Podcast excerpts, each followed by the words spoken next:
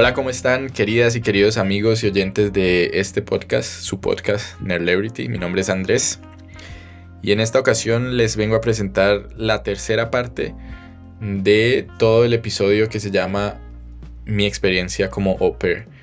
En las dos partes anteriores les hablé primero de todo el proceso que fue tomar la decisión y encontrar qué es ser un au pair y cómo llegué a hacerlo. En la segunda parte les hablé de el viaje como tal, cómo fue desde Colombia hasta Alemania y todas las impresiones y, fiascos que tuve y algunas em, experiencias bastante memorables. Y en esta tercera parte les voy a contar ya lo que es la vida como tal desde, desde el primer momento en que conocí a la familia y hasta el final pues de, de, este, de esta experiencia de ser au pair por un año en Alemania. Entonces si les interesa, quédense que les voy a contar con lujo de detalles cómo pasó y va a estar bastante interesante.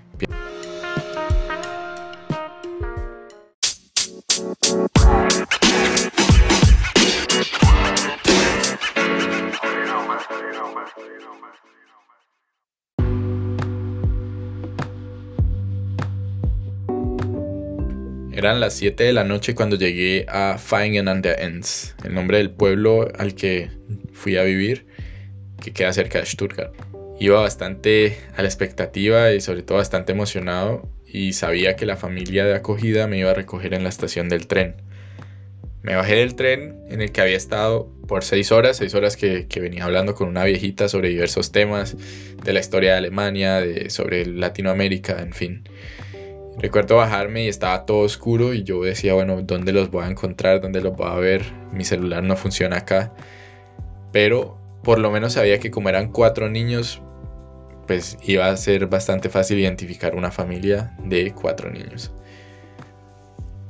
Em, me bajé del tren y empecé a buscar y en un momento pude distinguirlos, pude distinguir a la señora y, y al papá que venían hacia mí, detrás de ellos venían los niños caminando era una imagen bastante, bastante tierna. Eh, me recogieron, me, pues me saludaron normal, me dieron la bienvenida. Eh, fuimos hasta el carro y del carro ya llegamos a la casa. Es un trayecto como de 5 minutos. Y a mí me gusta mucho hablar de impresiones, aunque a veces suenen, no sé, despectivas o de pronto negativas. Créanme que no se trata de, de ser aquí despectivo ni de criticar, sino de cómo se sintió para mí o qué fue lo que yo vi y pues no, no quiero ponerle filtros ni embellecerlo, sino que contarlo tal y como fue. La primera impresión que tuve cuando saludé, por ejemplo, a, la señora, a la madre acogida, es que yo noté que sus, sus, dientes tenían algo raro. Yo dije, tiene como brackets, pero yo no recuerdo haberla visto con brackets. Y cuando llegamos a la casa, por ejemplo, y ya la vi en la luz de, de, las, de la casa, me di cuenta que no eran brackets ni nada de eso, sino que todos los dientes estaban marrones. No le pongo ninguna, ningún juicio a eso, ni, ni la juzgo a ella, ni mucho menos. Pero para mí simplemente fue algo, yo nunca había visto a alguien con los dientes completamente marrones, todos los dientes. Entonces fue una de las primeras impresiones. La otra impresión, que a muchos de pronto les parecerá desagradable, a mí la verdad me gustó, fue cuando llegamos a la casa, las casas, para los que no han estado en Europa o en, Alemania, em, las casas tienen un compartimiento o en una especie de cuartico cuando uno entra, en el cual uno se quita el abrigo, los zapatos y lo deja ahí. Y luego pues abre otra puerta y ahí sí ya entra la casa como tal. hagan de cuenta como, como una válvula, como lo que tendría un submarino o una estación debajo del agua, donde uno entra y pues cierra una puerta, pero hay otra puerta que contiene, digamos, en este caso, el frío. Em, entonces es justamente hecha para eso, para que en el invierno, cuando uno entra a la casa, no se meta todo el frío y se escape el calor de la calefacción. Cuando entramos a ese cuarto, la casa estaba en remodelación. Ese cuarto era simplemente pura madera, estaba como en obra gris. Entonces recuerdo el olor a humedad y sobre todo el olor a, zapato mojado y a zapato húmedo y pues a pecueca Pecueca para los que no son colombianos es mal olor de pies. Pero no me disgustó, la verdad no me disgustó, simplemente fue como un, olor bastante impactante. Eh, Entré, me dijeron, bueno, quítate los zapatos. Ahí fue donde me di cuenta que en Alemania y en Europa en general la gente no entra a las casas con zapatos, que es una tradición que personalmente me gusta mucho y, la adopté después. Em, y entramos a la casa y cuando abrieron la puerta, entró a ese cuartico en el que estábamos el olor a, comida recién, recién cocinada, recién hecha. Y se mezcló ese olor a comida con el olor a zapatos, a humedad. Y fue un olor que en realidad no era desagradable. Probablemente muchos estarán diciendo, uy, qué, cochino, qué asco lo que está diciendo. Pero a mí en ese momento me gustó y como iba muerto del hambre, pues yo me fijé más como en el olor a, la comida. Entramos, em, dejé las maletas a un lado y me dijeron, pues imaginamos que vienes cansado y sobre todo con hambre, vamos a comer, es lo primero que todo. Entré, me senté, bueno, me mostraron el, comedor y así como la primera planta de la, casa. Y recuerdo, esa es una anécdota muy, muy chistosa. Recuerdo que yo venía muerto del hambre y nos sentamos a comer y la comida eran espaguetis con una salsa roja, una salsa de tomate. Y ya, nada más, o sea, no tenía carne, no tenía nada. Em, pero bueno, acá yo regalado no se le mira colmillo. Yo no estaba juzgando la comida, pero pues no es lo que uno se espera cuando viene después de dos días de no haber comido nada, aunque era mi culpa también, pero bueno. Y lo más chistoso es que recuerdo que me pasaron mi plato y en Europa, sobre todo en los países de habla eh, alemana, no sé cómo sean otros, por lo general ponen las ollas en la mitad de la mesa y cada quien se sirve lo suyo o en algunas ocasiones el dueño o la dueña de casa te pregunta si quieres que te sirva. Entonces a mí el papá me preguntó si quería que, él me sirviera. Entonces yo le dije, sí, por favor. Em, porque pues en Colombia nosotros estamos acostumbrados, o por lo menos en mi casa, que la mamá o la persona que cocina le sirve a cada uno su porción. Recuerdo que le paso el plato al señor y coge pues con el tenedor de, de los espaguetis y me sirve una porción del tenedor de espaguetis y luego coge con la cuchara y me echa una o dos cucharadas de salsa y yo juraba que me estaba tomando del pelo, yo juraba que me estaba mamando gallo, como decimos en Colombia. Yo miré el plato, pues obviamente era demasiado, era muy poquito lo que me había servido. Miré el plato y yo dije, este man me está mamando gallo. Lo miro a él a los ojos y me le río, pues o sea, como diciendo tan chistoso. Y cuando lo miré en ese momento me di cuenta en su cara la expresión de no entiendo de qué se ríe. O sea, el hombre en verdad me estaba dando tan poquito. Después me vine a dar cuenta que es que en, esta familia no comían mucho, o sea, las porciones eran, eran más bien pequeñas comparadas a lo que yo estaba acostumbrado a comer en, Colombia. Sobre todo el señor, que era bastante delgado. Entonces, ya después en el futuro, o sea, después de esa, de esa experiencia, ya más adelante yo sí decía, bueno, sí entiendo ahora por qué. Pero en ese momento yo juraba que me estaba mamando gallo y no. Mi primera cena fueron unos espaguetis con una salsa de tomate. Y bueno, entonces como les dije, les voy a hablar de la experiencia como tal ya estando allá. Las primeras semanas fueron bastante emocionantes, pero bastante importantes para mí también, porque era donde empezaba a conocer la rutina de, la familia, qué era lo que ellos esperaban de mí, a qué horas despertarme, cómo se sentía, todo, cómo eran los niños, si los niños me aceptaban o no. Recuerden que eran cuatro niños, tres niños y una niña. Em, cómo eran las dinámicas, cómo eran los papás con los niños, cómo los corregían cuando había que corregirlos, si los niños se portaban bien o no, a qué hora comía, bueno, todas esas cosas que tienen que ver con el día a día de, de la vida. Tuvimos una conversación la primera noche con los papás, ya después de que los niños se habían ido a dormir, donde me explicaban cómo corregían ellos a los niños, que ellos no creían en golpearlos, ni en la violencia, ni en gritarlos, así que pues que no los fuera a golpear, que no los fuera a gritar.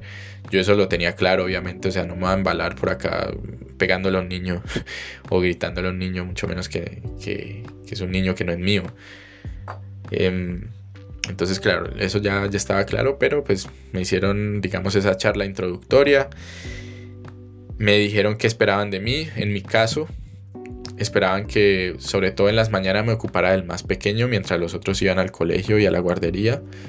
Eh, los niños tenían, al momento en que yo llegué, 8 años, 6 años, cinco años, no, perdón, cuatro años y dos años y medio. Y del más pequeñito tenía que ocuparme porque él todavía no iba al jardín infantil. Y básicamente eso, que me despertara más temprano que todos, fuera a la cocina, pusiera la mesa, em, de pronto ayudara a ordenar los platos que estaban en la lavavajillas. Pues en, en Europa la mayoría de las personas tienen una máquina lavavajillas. Entonces, pues que sacara los platos limpios, los organizara en, los estantes, en fin, y que pusiera la mesa. Los desayunos eran siempre lo mismo. Era cereal con leche y té y jugo para los niños. Y bueno, eso era lo que esperaban de mí, que me despertara, que pusiera la mesa, luego de eso que ayudara a recoger la mesa, luego de eso que me ocupara del niño menor, luego tenía como una hora libre hasta el mediodía, y al mediodía tenía que ir a recoger algunos días a los niños que llegan al colegio, que eran el niño mayor y la niña, y otros días ir a recoger al niño, el segundo más pequeñito, que, era el que iba al jardín infantil. Y en la tarde ayudarlos con las tareas. No, perdón, con las tareas los ayudaba la mamá. Yo, yo simplemente después de que ellos hacían tareas, pues jugar con ellos toda la tarde hasta más o menos las cinco y media, seis, que era cuando el papá volvía del trabajo. La mamá trabajaba en casa, pero se lo tomaba bastante en serio, o sea, era bastante estricta con su horario y una vez que bajaba al porque tenía su oficina, su, su lugar de trabajo en el sótano, una vez que ella bajaba al sótano ya era como si de verdad se hubiera ido de la casa. Eso es muy importante que ustedes desde el comienzo, si, si los que me escuchan quieren ser au pair o van a hacerlo, ya tienen todo listo, sean bastante claros qué quiere su familia de ustedes y si ustedes están dispuestos a hacerlo. Porque yo me dejé llevar más por la emoción y por el simple hecho de que iba a estar en Alemania, que yo no pensé muy a fondo si lo que ellos esperaban de mí me gustaba o, o digamos estaba dispuesto a hacerlo. También tenía que ayudar a veces con, la ropa, tenía que ir a colgarla, eh, tenía que en la mañana también ayudar a prepararlo el almuerzo. No cocinar, pero sí, si había que picar algo, picarlo, si había que pelar algo, pelarlo, en fin. Y de vez en cuando ayudar en el jardín también a recoger las frutas o en otoño a barrer las hojas secas, en fin. Entonces, más adelante yo me sentía como explotado porque yo pensaba, no, un, un au pair según la definición, solamente tiene que cuidar a los niños y no hacer también tareas del, hogar. Y a mí me estaban pagando pues el precio mínimo, el, salario mínimo que, que, según las leyes alemanas se le puede dar a un au pair. Entonces, ese es el primer consejo que les puedo dar a partir de esto. Fíjense bien, no piensen tanto en la emoción y eso, piensen en que va a ser su vida por el siguiente año o seis meses o 18 meses según el tiempo que vayan a ir y si de verdad están dispuestos a hacerlo. Yo después con el pasar de los días y, con, la experiencia me di cuenta que, bueno, pues que ya estaba metido en eso y lo tenía que hacer, pero no estaba muy de acuerdo. Igualmente conocí después muchos otros au que tenían muchas más cosas que hacer que yo. Yo por lo menos tenía las tardes de los miércoles libres y los fines de semana en general libres. Había unas veces que los viernes o los sábados en la noche tenía que hacer babysitting, pero el resto tenía por lo general los fines de semana también para mí. Entonces es otro, otro aspecto que deben hablar y tener claro desde el comienzo y no dejen jamás que se lo vulneren, que, que les quiten eso. Si les prometieron X o Y días libres, que esté claro desde el comienzo y no se los dejen quitar, porque por ley en general uno tiene derecho a por lo menos un día libre en la semana. Bueno, esa fue la primera semana, conociendo a los niños, viviendo con la familia, todavía no tenía que empezar yo a trabajar como tal, ya en ese momento me sentía más como un invitado, eh, no tenía que ocuparme de mucho, aún así pues yo colaboraba, pues porque en mi casa me enseñaron a ser acomedido y porque obviamente quería dar una buena impresión. Mm, y ya empezó lo que yo llamo como el sentimiento de libertad. Para todos los que quieren ser o van a ser au pair, me parece bastante importante o bastante válido lo que me dijo la señora, pues mi madre de acogida. no sé si fue el primer día, pero por lo menos en la primera semana.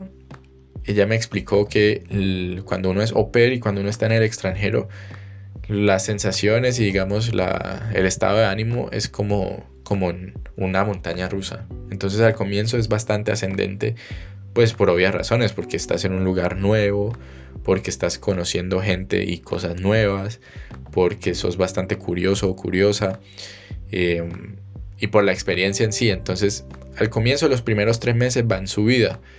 Luego como a los tres meses llega un momento en que ya nada es nuevo ya uno se está como acomodando, pero no se ha integrado del todo, entonces uno se siente un poco solo y empieza entonces eso a ir en bajada un poco. Sin embargo, llega un punto en que termina de bajar, pues por todo eso, y ya uno empieza ahora sí a integrarse, em, a conocer gente, a conocer mejor la ciudad, a saber moverse mejor, conocer los lugares donde están las cosas que a uno le interesan. Y ya empieza como a subir un poco y luego se nivela y ya se, se aplana esa curva y ya es cuando uno se ha adaptado. Entonces es como a mitad del año, cuando uno se queda un año, eso sucede según ella a mitad del año. En mi experiencia pasó más o menos así. Ya uno se ha adaptado, ya uno se siente como prácticamente un local, ya uno se ha adaptado al, al, al quehacer y al día a día. Y ya uno está más o menos feliz, por decirlo así, ya, ya uno se ha integrado prácticamente del todo. Luego viene ya la parte final del año, cuando uno sabe que se va a ir, pues por lo general empieza a descender. Justamente por eso, porque entonces llega la nostalgia y todo lo que no hice o lo que me falta todavía, o los amigos que no quiero dejar, o la novia o novio que no quiero dejar. Em, en fin, dependiendo de lo que cada uno haya conseguido en, los meses anteriores. Y eso se, de verdad, sucedió de esa manera como ella me lo dijo. Entonces, voy a hablar de la primera fase, que es el sentimiento de libertad, así la llamo yo, la fase del sentimiento de libertad. Entonces, en esa fase, como acabas de llegar y te llevas bien, si pues si todo sale bien, te llevas bien con con tu familia y con los niños, empiezas a disfrutar de tu tiempo libre y te das cuenta que, que sos bastante independiente. En mi caso, pues era la primera vez que vivía, entre comillas, solo, porque pues tenía mi propio cuarto y yo me encargaba de lo mío y tenía que, ver por lo mío. Em, digamos, con qué me entretenía, a dónde iba, todo eso. Nadie me decía no vaya, no lo haga tenía pues plata porque estaba ganando dinero, eh, tenía tiempo los fines de semana, tenía una tarjeta de transporte que la familia me pagaba, entonces era una sensación bastante chévere los fines de semana, apenas estaba libre, pues los viernes por ejemplo, y tomar el tren hasta, hasta Stuttgart. Y esa sensación es muy chévere, pero eh, pues también es como, como ahí es donde uno comete, diría yo, varios errores. A mí, por ejemplo, me pasó que los primeros dos, tres fines de semana, pues iba cada rato a Stuttgart, que era la ciudad más grande cerca del pueblo, y...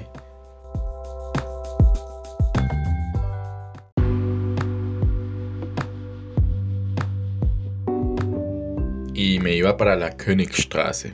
En Europa, las ciudades tienen por lo general una calle que queda en el centro, centro histórico, que es meramente peatonal y está llena de tiendas y negocios y restaurantes pues eh, a cada lado. Entonces en Stuttgart esa calle se llama la Königstraße, o sea la calle del rey. Yo me iba y como quedaba esa calle justamente eh, enfrente de la estación central del tren, pues no era sino bajarme del tren, cruzar la calle y ya estaba en esa en, la Königstraße y me gustaba pasar por ahí pues para ver a la gente, escuchar eh, el idioma alemán que en realidad rara vez lo escuchaba, escuchaba más chino, ruso, cualquier otro tipo de idioma menos alemán. Pero me gustaba mucho pasar por allá pues para ver la cantidad de gente que había, es una sensación bastante chévere. No es que en Colombia no haya gente, eh, la hay, pero pues la, es más cosmopolita, o sea, se ve gente de todo tipo, gente con todas las pintas, es, bastante interesante. Entonces me gustaba ir allá y también porque, pues para buscar amistades. Y lo que solía hacer entonces era meterme a las tiendas de ropa a mirar porque pues la verdad me gusta mucho ir de compras de ropa. Entonces iba, pero pues al, comienzo solo a vitrinear. Iba y miraba y, y, todo y me antojaba pues porque me parecía todo muy barato. Para la gente que no es de Colombia y que no sabe, el peso colombiano está tan devaluado que compramos en miles. O sea, eh, mil pesos no son mucho, así suena bastante. Mil pesos colombianos alcanzan para que hoy en día no, no alcanzan, tal vez para, para un pastelito o algo así. Pero claro, cuando uno tiene euros y, no están esos tres ceros a la derecha, uno piensa que, todo es barato. Por lo menos así me pasó a mí. Entonces lo que sucedió fue que empecé a ir cada fin de semana de compras y cada fin de semana me compraba al menos una o dos prendas que yo analizaba y pues con el precio de si están baratas, están de, de rebaja, en fin. Como a las tres semanas pues ya tenía yo un, una montaña de ropa sobre la cama y pues me puse a hacer cuentas y cuando convertí lo que me había gastado en, esa ropa de euros a pesos colombianos, pues me, como decimos en Colombia, me fui de culo, me, me, fui de para atrás de la sorpresa pues de, ver cuánta plata había gastado. Y, apenas era el primer mes. Entonces de ahí en adelante tuve que empezar a ahorrar más. Porque además, como les conté al comienzo, parte de mi sueldo yo lo destinaba a pagar el vuelo, el vuelo de Colombia a Alemania. Entonces me, tocó bajarle al consumo de ropa. También era bastante antojado, entonces siempre que llegaba a la estación de tren pasaba por una panadería y me compraba un, pan con salchicha o me compraba un sándwich o, una quiche Lorraine y, y me encantaba me encantaba entonces comprarme eso y a veces me lo compraba cuando llegaba y luego para irme también me compraba otro. Claro que hay que aclarar que es que yo quedaba, por lo, general, quedaba con hambre en, la casa porque, como les dije, ellos comían muy poquito y a veces me dejaban repetir, pero igual quedaba con hambre y algunas otras veces no podía repetir. Entonces, digamos que también tenía yo que ver por mí mismo que quedara satisfecho, que quedara lleno. Entonces, continuando con el tema de, esos primeros meses, esos primeros meses son bastante emocionantes, pero también un poco aterradores, porque dependiendo de la época en la que llegues, por lo menos en mi caso que llegué en invierno y yo nunca había visto el invierno ni lo había experimentado, eh, me parece que tal vez puede ser un factor que, que, juegue con tu psicología. En mi caso, a mí me da bastante miedo salir porque me da miedo perderme y congelarme o algo así, pues del frío que hacía y que yo no tenía ropa, que es algo que tengo que decir también, ninguna de la ropa que yo había comprado y que me había llevado eh, para justamente para el invierno me sirvió, porque pues por obvias razones, como lo dije anteriormente, en, Colombia y sobre todo en Cali el clima no es frío, es obvio que no van a vender prendas que, sean para, para el invierno, no, no tienen lógica, entonces claro, lo que yo me llevé no me servía.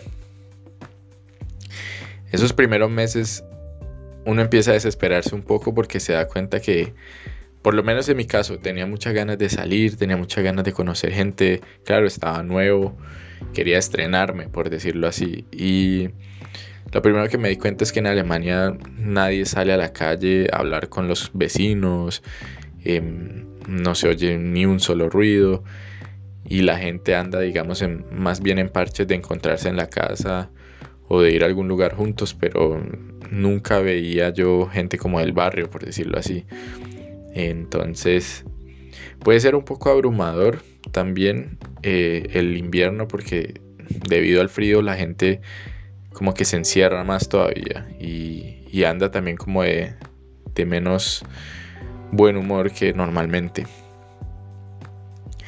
Entonces es esos primeros meses son un poco difíciles por eso y uno puede sentirse un poco como, como que cometí un error. Pero yo seguía bastante firme en mi, en mi propósito y, pues por un lado me mantenía firme el hecho de, que era mi sueño de siempre y por otro lado me tenía firme el hecho de que tenía que pagar la deuda que tenía. Y ahí me mantuve. Em, Y bueno, me pasaron varios cacharros, creo que acerca de las distintas anécdotas que, que, tuve, voy a tener que hacer otro episodio que no será este. No sé cuándo lo haga, pero creo que vale la pena hacer un episodio para hablar específicamente de eso. Este episodio es más bien general. Entonces, estoy hablando pues de lo que me dijo mi, mamá de acogida, de, digamos las curvas de como de, emociones que uno experimenta a lo largo del año. Entonces pasan los primeros meses donde todo es nuevo, donde te da miedo salir, te da miedo perderte, em, donde todavía te impactan muchas cosas, donde todavía estás bastante como, como encantado de, todo lo que estás viendo. Y empezás a decepcionarte un poco porque te das cuenta que la, digamos, el ideal y todas las, todas las cosas que te habías imaginado que ibas a hacer de pronto no se cumplen como te lo esperabas. En mi caso, por ejemplo, yo juraba que mm, iba a tener bastantes amigos y, amigas y que iba a conocer bastantes alemanas y que iba a estar, mejor dicho, con una vida social bastante prometedora y, y pasaron los primeros meses y no. Me la pasaba yendo a las tiendas de ropa, ya no a comprar, pero sí a vitrinear y caminar de arriba para abajo por esa calle y, como queriendo hablar con la gente, pero no atreviéndome. Además porque tengo que admitir que me veía bastante raro. Como les dije, no tenía ropa indicada. Gracias a Dios tenía y tengo a, mi tía que vive en Finlandia, que a ella le debo bastante porque ese, ese año ella me envió a mí un paquete con unas botas para invierno, eh, me mandó una chaqueta para invierno también y pues bueno, viniendo de Finlandia obviamente que es más frío que Alemania, eh, queda súper preparado. Eh, la cosa es que eran, eran chaquetas y eran botas pues bastante, ¿cómo decirlo? Como profesionales, eran más bien como para para esquiar o algo así. Y pues yo no había caído en cuenta de eso, o sea, no, no sabía combinarlas. A mí lo que me importaba era pues no tener frío en la calle. Y como era tan sensible al frío, también tenía que andar con dobles guantes. Eh, me daba dolor de cabeza y entonces me di cuenta que el dolor de cabeza era sobre todo por, las, por los oídos. Entonces me compré una especie de forros para los oídos. Eh, andaba con bufanda, bueno. Uno definitivamente tiene que elegir si o verse bien o estar bien abrigado. En mi caso, pues lo que me importaba era estar bien abrigado y supongo que para el resto de la gente yo me veía bastante raro. O sea, yo veo las fotos hoy en día y me da risa porque andaba con unas botas gigantísimas eh, pues para el invierno y para andar en montañas con nieve y eso, pero yo andaba en la ciudad con esas botas. Eh, andaba en la parte de arriba, me ponía un poco de capas porque pues mi ropa no me servía mucho. Entonces tenía que ponerme camiseta, saco, chaqueta y luego encima otra chaqueta, bufanda. Y andaba con esas cosas en las orejas que no sé cómo describirlas. Son dos, dos forros que se ven como no sé si han visto esos audífonos todos peludos. Estos no tenían balaca, estos eran independientes, pero se veían los oídos así como dos parches de lana. Entonces era una imagen bastante pintoresca. Yo creo que por eso también la, gente que me vería diría, bueno, qué, qué, tipo tan raro este, de dónde viene, de, qué montaña de esquí salió. Entonces, yo creo que por eso tampoco me atrevía yo a hablar con la gente, porque era consciente de que me veía distinto al resto. Yo veía a veces pasar muchachas con minifaldas y, y medias veladas en pleno invierno y yo decía, no, pero no, no les importa pues morirse de frío, lo importante es verse bien y yo soy todo lo contrario. Entonces, esos primeros meses son muy duros, te pega la soledad, te pega el darte cuenta que que tu familia está lejos, que tus amigos están lejos y que ese ideal que tenías y por el cual viajaste no es tan así. Sin embargo, tengo que decir que es una experiencia que vale la pena. Por si me está escuchando alguien que está pensando en hacerlo, no, no intento con estas palabras o con este relato em, convencerte de lo contrario. En, realidad digo que, lo tienes que hacer. Es, es, muy, muy enriquecedora esa experiencia. Entonces, bueno, pasan esos primeros meses y ya llegan los mejores meses que, bueno, teniendo en cuenta que yo llegué en, invierno, para mí los mejores meses llegaron justamente en la primavera. No quiere decir que siempre sean en la primavera, sino que dado el, punto de inicio pues de mi estadía, coincidió en que era primavera. Si, si tú viajas en, en, verano, probablemente tus mejores meses sean más o menos en noviembre, diciembre. Entonces, es, no depende de la estación, depende de tu llegada. En mi caso fue el, la primavera. Porque, bueno, pasó el tiempo, yo empecé a visitar un, un, curso de alemán que, que, me consiguió mi mamá de acogida. Eh, que era un curso ahí en el mismo pueblo y solo iban como cinco personas, no, no estoy seguro, ya no recuerdo bien. Lo que sí recuerdo es que yo era el único hombre y que era el único que venía de, de Sudamérica. Las otras eran rusas y eran ucranianas.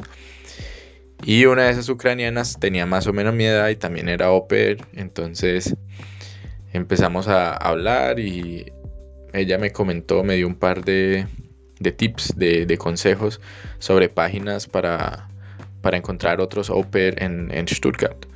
Y así fue como me eh, llegué a enterar de un grupo que se llamaba Club de Opers en, en Stuttgart. Me uní a ese grupo, es la página en Facebook, y me di cuenta pues que tenían una sede y que uno podía ir ciertos días y, y estar allá simplemente. Pues obviamente yo con lo tímido que soy no me atreví a ir. Creo que pasaron dos semanas en las que decía voy a ir, voy a ir y al final no iba. Ya como la tercera semana pues cansado de, de pasarme el fin de semana haciendo nada y vitrineando, em, dije, bueno, voy a hablar con, esta pelada de Ucrania y vamos a ver si, si vamos juntos. Entonces le dije y ella me dijo que sí, pero que me avisaba. El caso es que el día que me iba a avisar no me avisó y yo pues no me quise quedar esperando más y me fui. Cuando llegué, em, ella ya estaba ahí, o sea, me hizo, me, hizo una jugada re maluca, o sea, no, no me quiso decir, no sé por qué, porque en realidad no nos llevamos mal ni nada por el estilo, pero bueno. Desde ese día yo ya no volví a hablar muy bien con ella, no le guardo rencor ni, ni en ese tiempo lo hice, pero pues me pareció bastante desleal de su parte, o por lo menos hipócrita, porque si le caía mal, podía lo dicho, podía simplemente haberme dicho, no, no vamos a ir juntos, no quiero ir con vos, lo que sea. Pero en fin, en ese, en ese club au pair conocí otros colombianos y es el punto al que quiero ir. Después del tiempo uno, eso como decimos, cuaja porque cuaja. Después de tanto tiempo de probar eh, hacer amigos, finalmente uno encuentra a alguien. En mi caso fueron otros colombianos que encontré en ese grupo de y con los que empecé a andar.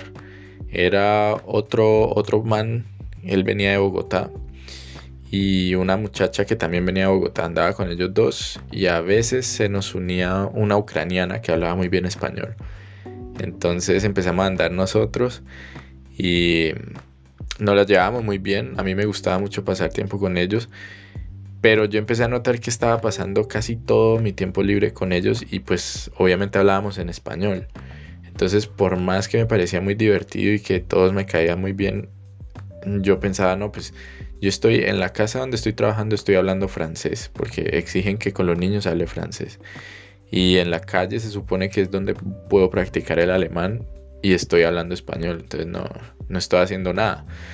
Entonces decidí empezar como a alejarme un poco y buscar por mi cuenta eh, hacer contactos. Y ahí fue donde me di cuenta que en Alemania y yo creo que en, en Europa, por lo menos Europa Central, es una regla muy común que la gente no se hace tan amiga de uno rápidamente. Tuve varios conocidos de Alemania, gente con la que nos fuimos, por ejemplo, de fiesta o algo así, o estuvieron en algún parche que hicimos para ir a piscina. Y mm, era gente que la pasaba re bien con uno. Y parecía, yo consideraba ya, bueno, tal vez no somos los mejores amigos, pero ya está como iniciando una amistad y me los encontraba una semana después o así era como si nada, como si no te conozco o sí, sos, apenas una persona que he visto una vez y ya. O sea, son, son más selectivos en, cuanto a con quién hacen amigos y cuánto tiempo demora construir una amistad. Entonces, em, por ese motivo andaba yo entonces más que todo con los colombianos, pues porque si no me hubiera quedado solo. Pero ahí es donde, donde uno ya se empieza a sentir bien, porque ya por lo menos sabía que no tenía que ir a vitrinear, sino que ya yo tenía mi grupito el que le escribía por Facebook. Eh, ¿Qué ¿Qué vas a hacer? Listo, nos vemos a tal hora, listo, te caigo a tal lado. Y pues hacíamos varias cosas. Cuando no, nos veíamos entonces en el club Oper y allá hablaba yo con otros Oper.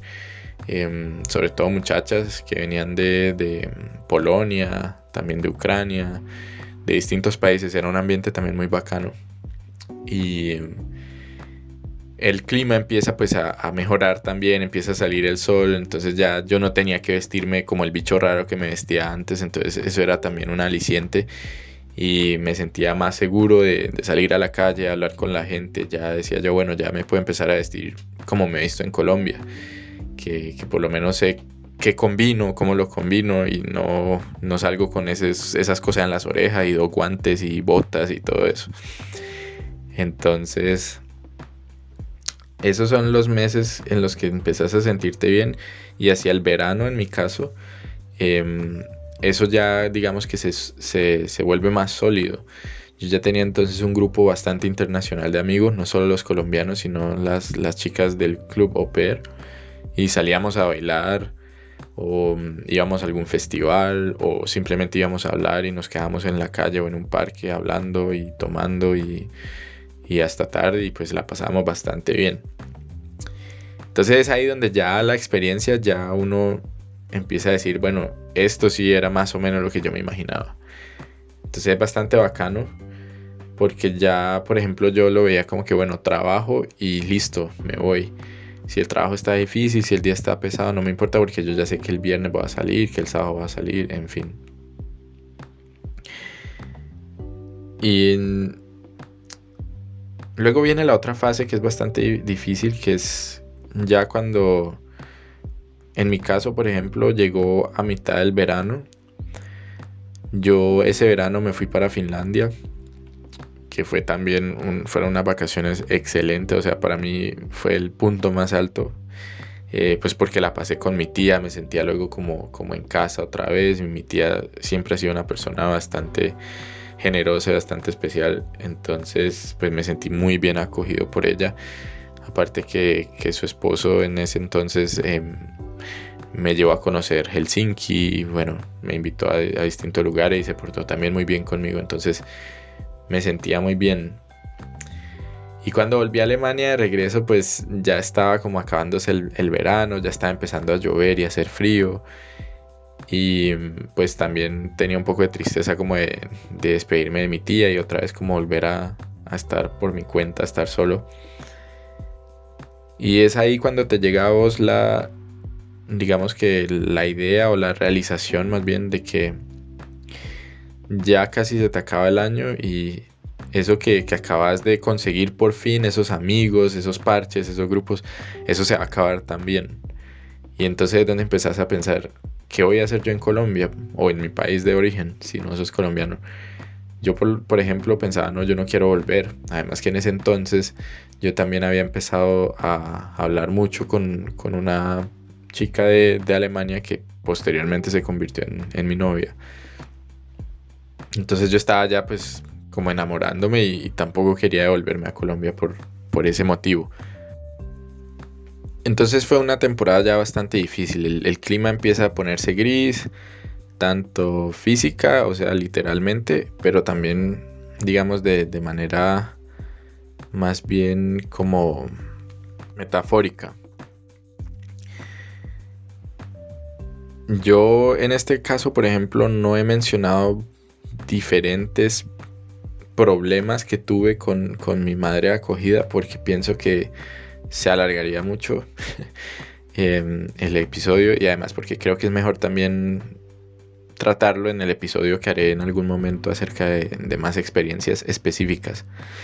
Pero sí tengo que mencionar algo que sucedió hacia el final y es que mm, hacia el final de mi estadía, pues yo estaba cada vez más, digamos, más, más deprimido porque yo sabía que se me acercaba pues el, final de, mi sueño, por decirlo así, y, y, no quería, no quería volver a Colombia, pero no quería quedarme trabajando ni de enfermero ni de, ni de cuidador de viejitos, porque siempre he sido una persona muy quisquillosa, entonces yo sabía que, que no iba a poder disfrutar eso. Además que ya había conocido a mi novia, ya, ya se había vuelto mi novia, entonces era difícil saber que me iba a tener que separar de ella. Y todo eso fue mucho más difícil todavía por el hecho de que mi madre acogida era una señora bastante paranoica y a veces como con cambios de humor brusco, o sea, como que me hablaba bien si es que estaba de buen genio y si estaba de mal genio, sin importar que fuera mi culpa o no, se desquitaba conmigo también. Entonces Em, hubo un par de momentos que, fueron bastante fuertes y mm, eso añadió bastante esa tensión. Entonces yo al final ya los niños también se pusieron más, más difíciles de, como de, controlar. Se ponían de acuerdo los cuatro en no, en no hacerme caso, salían corriendo, querían jugar todo el tiempo, estuviera haciendo frío o no, estuviera lloviendo o no, y pues yo la verdad no quería andar con, con, cuatro niños por ahí corriendo por la calle con, con temperaturas bajas. O sea, yo prefería quedarme en la casa, pero si los niños querían salir, pues tenía que salir. Entonces esa situación, en mi caso, pues fue un bajón completamente. Y por ese motivo yo me separé mucho de, de la familia, de mi familia acogida ya yo, por ejemplo, en la mesa no hablaba mucho, porque en realidad no me interesaban mucho los temas. Antes de pronto hablaba más porque porque me caían bien, entonces yo decía, bueno, no me interesa de lo que están hablando, pero pues estoy viviendo aquí, son mi familia acogida, son buenas personas, pues puedo opinar acerca de lo que están hablando. Pero ya en ese, en ese otro estado de ánimo ya me daba como igual. Entonces eh, ellos empezaron a notar también lo retraído que yo, que yo me había vuelto. Y yo, yo, visitaba a mi novia cada fin de semana, pues que tenía libre. Ella vive en el norte de Alemania y era un trayecto como de seis horas. Entonces obviamente yo me quedaba a dormir allá, pasaba el, fin de semana allá y volvía el domingo. Esa relación yo la mantuve en secreto justamente porque yo ya no confiaba mucho en, en mi jefa sobre todo porque era muy paranoica y porque yo estaba seguro que si ella se enteraba de eso me iba a decir que esa depresión que yo tenía era solamente a causa de, esa novia mía.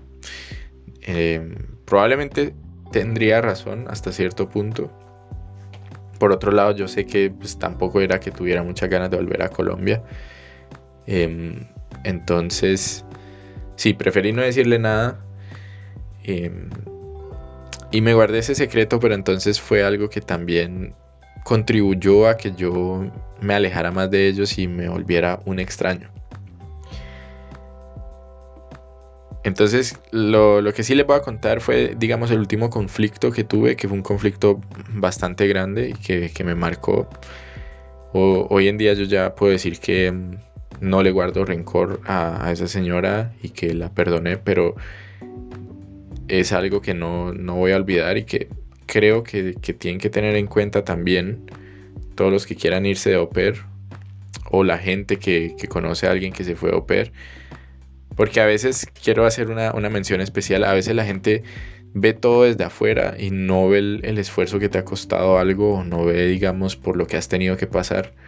Y simplemente hacen comentarios como que, ah, te fuiste, que yo no hay que te volviste picado X o Y cosa y a veces no saben que, eso que uno consiguió lo consiguió pues con, sudor de la frente y con aguantar humillaciones y, otro tipo de, cosas eh, no placenteras.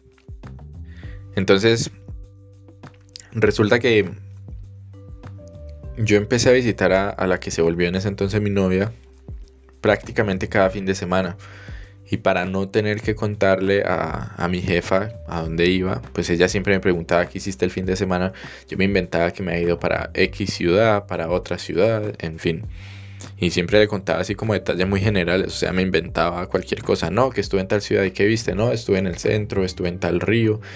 Lo bueno es que en Europa todas las ciudades tienen un centro histórico y un río importante, entonces me inventaba de esa forma las, las historias.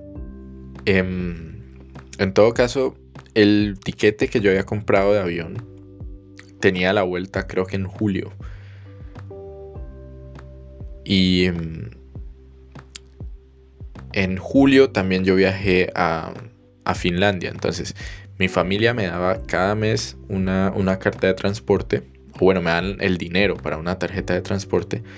Pero en el mes de julio, como yo sabía que iba a estar tres meses del mes en Finlandia, que no iba a necesitar la, tarjeta, no la compré, o bueno, no la quería comprar.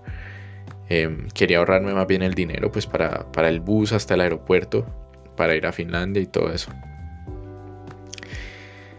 Resulta que yo ya había hablado con mi jefa y le había dicho pues que mi, mi eh, era de regreso en julio y ella me dijo pues que no, que no se podía y que, que tenía que hablar con ellos. Entonces bueno, me hizo llamar, em, por teléfono me dijeron pues que no, que no podían hacer mucho entonces ella me, dijo que tenía que ir al aeropuerto de Stuttgart y buscar allá cualquier oficina de esa aerolínea, pero es una aerolínea colombiana, entonces no está en Stuttgart, yo ya sabía porque yo ya había buscado en internet.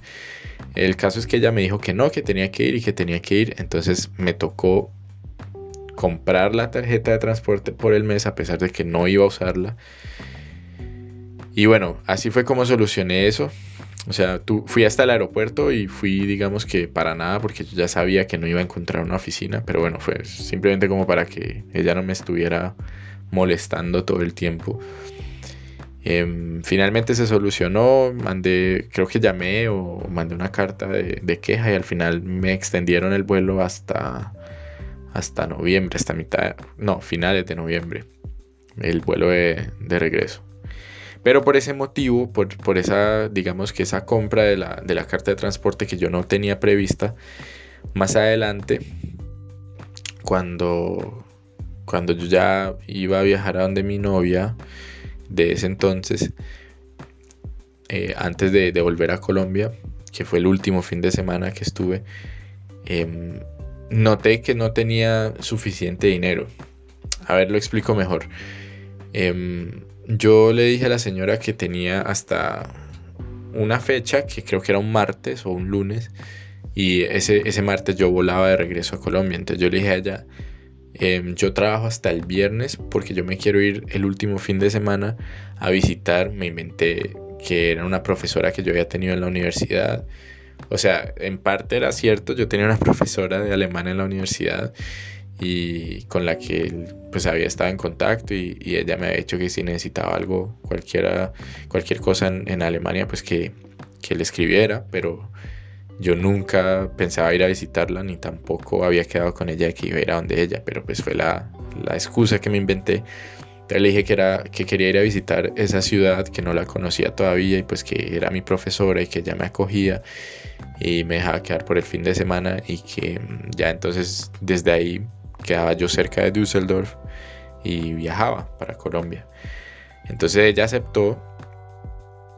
Em, y bueno, yo empecé a planear cómo irme para, para donde mi novia y pasar el fin de semana con ella y luego desde donde mi novia coger un bus otra vez hasta, hasta Düsseldorf.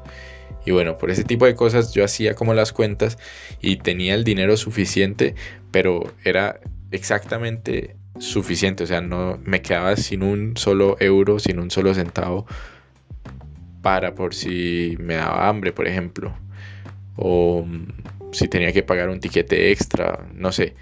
Y a mí obviamente ese tipo de cosas no me gustan, entonces yo recordé que justamente em, ella me había hecho comprar ese tiquete que yo no necesitaba y dije, bueno, no le voy a cobrar eso porque pues en, todo caso el dinero ellos me lo dan para eso exactamente.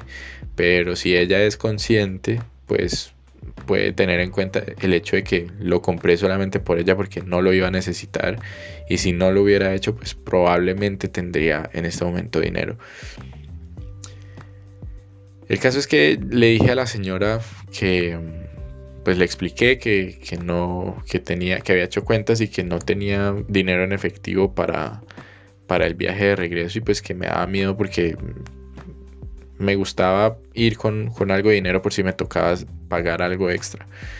Entonces le pregunté que si me podía regalar 10 euros.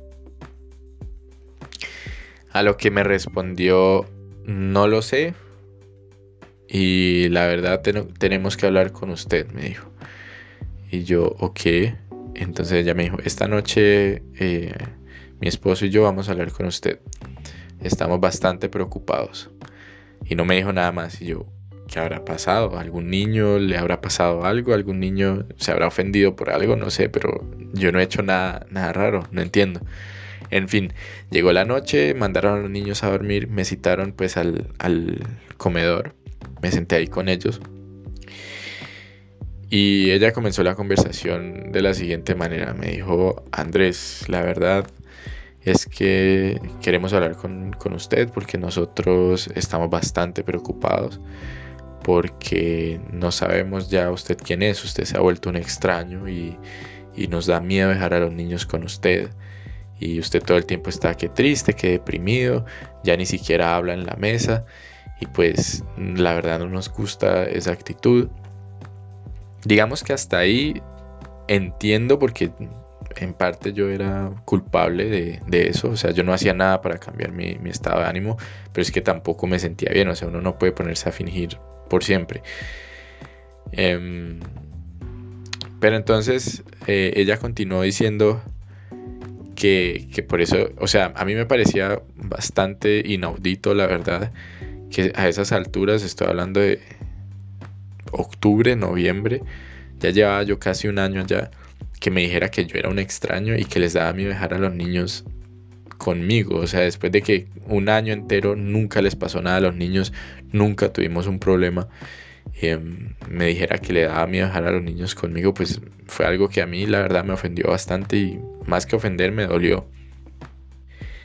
Entonces ella continuó diciendo, y sí, usted se encierra en su cuarto y la verdad no sabemos usted qué hace ahí y se va los fines de semana y usted dice que va a X o Y ciudades, pero pues yo no sé si creerle y la verdad es que, es que estamos bastante preocupados. Ahora usted viene a pedirme 10 euros, que le regale 10 euros y pues nosotros tenemos una casa muy bonita y todo, pero no somos millonarios ni, nada por el estilo, no sé qué es lo que está pensando.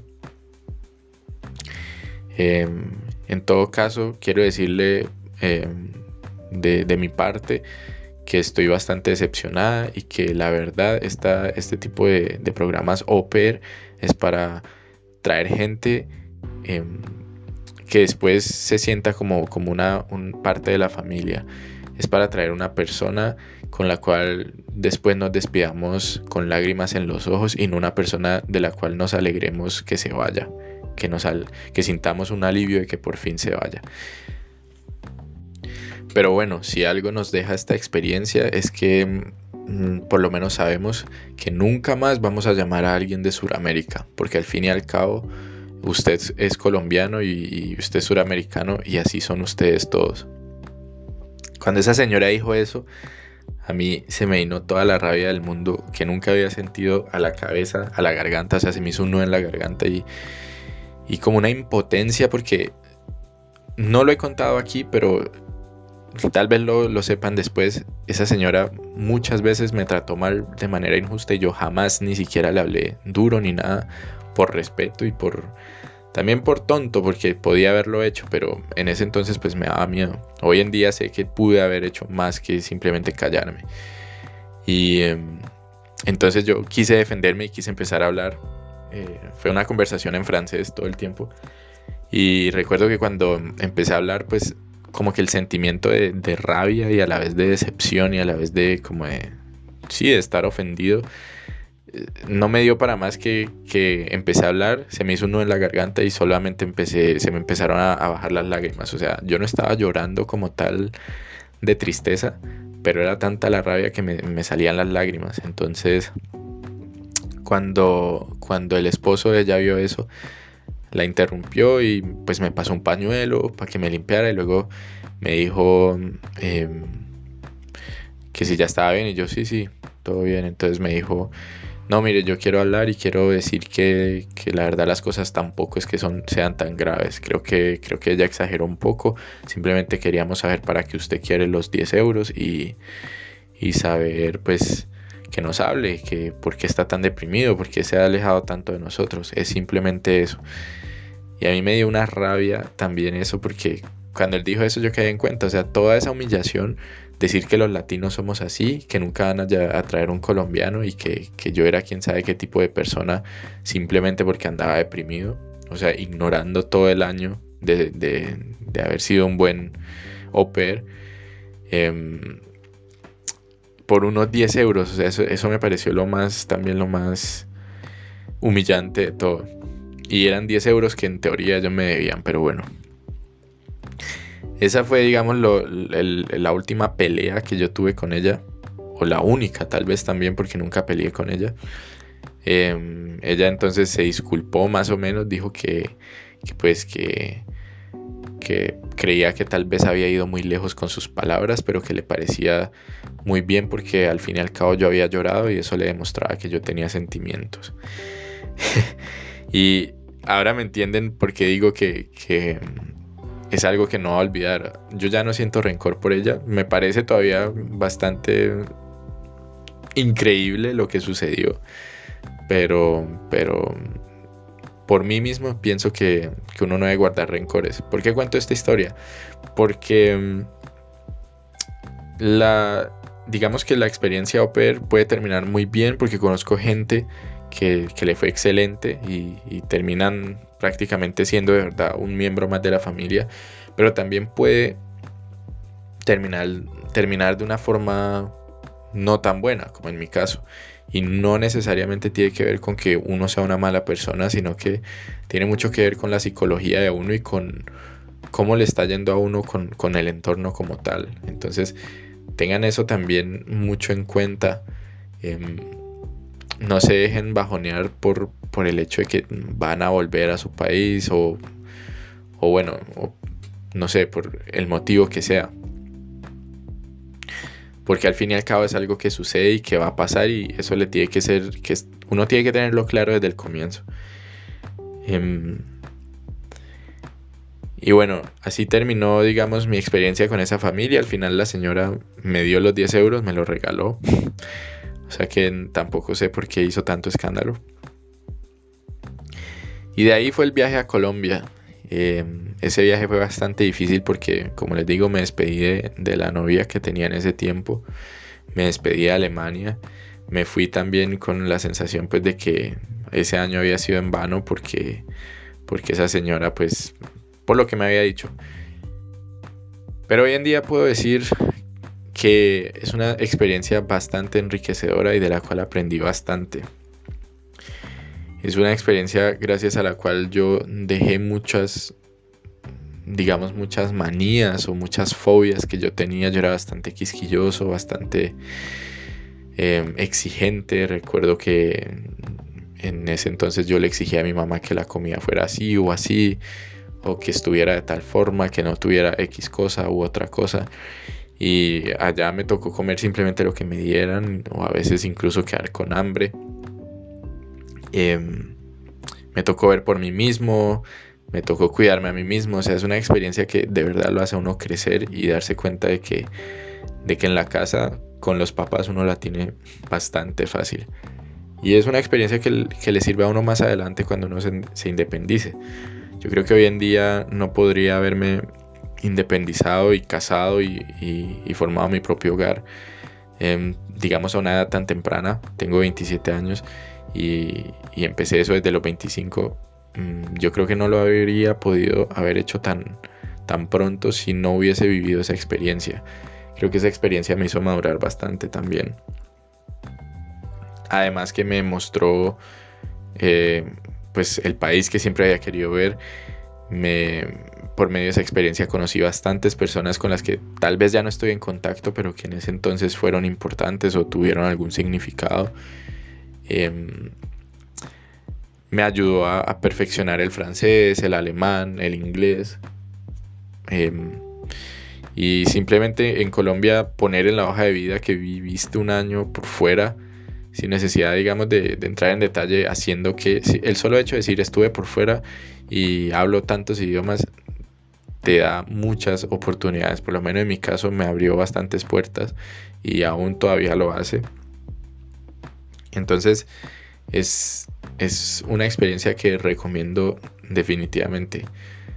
Hay que ser bastante sensato, hay que ser fuerte, tener mucha determinación, pero yo digo que vale la pena, con todo y humillaciones que puedan suceder, con todo y dificultades que pueda haber, como también eh, hay bastantes momentos de goce, es una, es una experiencia bastante enriquecedora.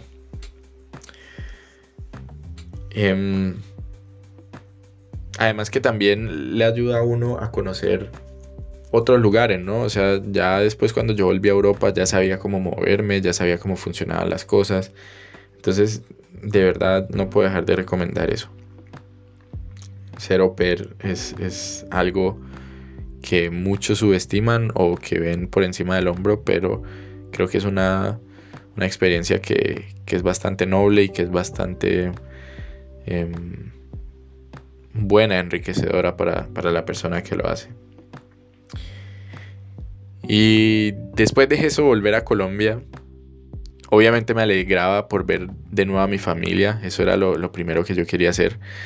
Em, estando en Europa me di cuenta como que yo tenía 19 años, yo veía otros, otras personas de 19 años y decía, estos pelados están con los papás todavía, yo podría estar en Colombia sin necesidad de estar aquí colgando ropa de, una familia, sin necesidad de estar aquí aguantándome que me griten, sin necesidad de... O sea, no quiero que suene que todo fue malo, pero pues en ese entonces yo pensaba solamente en, esas cosas. Pero es bastante difícil volver porque cuando uno vuelve se enfrenta a distintas cosas, tanto a nivel interno como externo. A nivel interno, por ejemplo, yo ya me había acostumbrado a la distancia personal.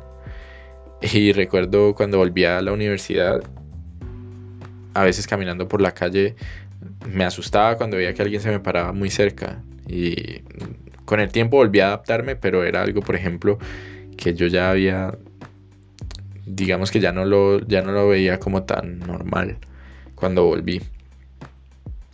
Y aparte de eso está como el, digamos que el juicio de las otras personas sobre lo que uno hizo, que me parece bastante imprudente de la gente. Entiendo que la gente es curiosa, entiendo que sobre todo las personas más cercanas se sienten como con la, con la confianza de hacer comentarios o hacer preguntas o hacer eh, asunciones sobre lo que uno hizo o debió haber hecho o no debió haber hecho. Pero es un punto bastante difícil. Por ejemplo, en mi caso, mucha gente me decía, ¿y vos por qué te volviste? Pero no, yo, vos crees, yo me voy para Alemania, yo me quedo allá. Y ese tipo de cosas, oírlas cuando uno tiene una novia que está allá, cuando uno no quería volver. Digamos que oírla una o dos veces está bien, pero yo la oía casi todos los días en la universidad, cuando me encontraba con otras personas o en reuniones familiares. Y son, son expresiones que, como digo, entiendo de dónde vienen y no es que yo esté molesto con las personas que en algún momento me lo dijeron ni nada tampoco me molestó en el momento, pero sí me parecía siempre como, es que yo no, si uno pudiera quedarse, uno se queda. No es así de, fácil como decir, no, estoy acá y me quedo, listo. entonces eso es una de las, digamos que las primeras cosas con las que uno tiene que lidiar. Lo otro con lo que uno tiene que lidiar es que la gente asume que porque uno estuvo por fuera, eh, uno se volvió arrogante. En mi caso, debo admitir que en la universidad a veces tal vez contaba de manera innecesaria que había estado en Europa, mm, pero debo aclarar que nunca lo hice con el objetivo de que la gente dijera, ah, este man estuvo en Europa, qué chévere. O sea, como que me vieran como alguien superior. Jamás lo hice con esa intención.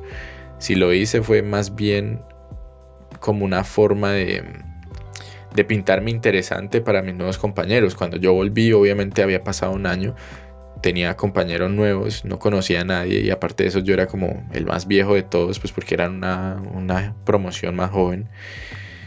Y yo no sabía cómo empezar a hablar con la gente, además porque eran, yo notaba que eran un grupito ya muy unido. Entonces yo intentaba pintarme como, como interesante, que de pronto me pudieran preguntar qué tal fue, qué tal hiciste. Y en mi caso resultó bastante contraproductivo porque al comienzo sí me preguntaban, pero después me enteré que esas mismas personas, muchas hablaban mal de mí, decían que yo era un, picado, que era una persona muy arrogante, que, que me creía lo mejor, que, que, me creía lo mejor que porque mi francés era muy bueno. Y era otra cosa bastante, desde mi punto de vista, inmadura. Em, esa actitud de verme como alguien malo porque tenía X o Y talento o X o Y cualidad. En, en mi caso, sé que me gané, digamos, una especie de, de repulsión por parte de algunos o algunas colegas del, de la universidad por el simple hecho de que en clase de francés yo hablaba y, o sea, hablaba cuando la gente no se atrevía a hablar. Muchas veces la profesora preguntaba algo y el salón estaba en silencio y pues yo, mi pensamiento era, yo estoy pagando y viniendo acá pues para aprender y practicar, porque no lo voy a hacer? Más aún si acabo de llegar de, de una experiencia de un año entero hablando francés, pues no quiero perder lo que alcancé. Pero pues la gente lo ve como, ah, se quiere lucir o tan picado este man. Y bueno, eso es, eso es algo que también es bastante difícil eh, al comienzo cuando uno vuelve. Que la gente es bastante envidiosa. O por lo menos, si no es envidiosa, es bastante irresponsable o ignorante eh, a la hora de, de hablar con, con, con uno. Em, gracias a Dios, esas eran más bien personas que para mí no eran importantes porque eran personas nuevas. Em, mis compañeros y compañeras con los que yo inicié, la mayoría continuaron siendo normal conmigo, o sea, hablándome normal, saludándome normal. Eh, con un par de ellos, bueno, de ellas en realidad, porque son mujeres, em, tengo una, muy buena relación hasta el día de hoy, todavía hablamos, recordamos viejos tiempos y todo. Pero es difícil volverse a adaptar a lo que quiero ir con todas estas palabras y, digamos que ya me enredé un poco. A lo que quería ir era simplemente que volverse a adaptar es muy difícil. Tanto porque uno mismo no se siente más em, como, como cómodo, no sabe cómo encajar de nuevo, al menos el por los primeros meses o días, em, como también por la otra gente. Es como que también algo muy raro que me pasó con algunas personas que conocía y que consideraba amigos es que cuando volví eh, me trataban como un extraño porque había estado un año por fuera. Em, y eso también es muy difícil de, llevar. Entonces, de eso también uno puede aprender algo y es que em, al fin y al cabo en la vida uno está solo y uno tiene que ver por, sí mismo. O sea, hay personas que lo acompañan en, determinados momentos, hay personas que están para determinados periodos de la vida, pero al fin y al cabo en la vida está uno con uno mismo y ya.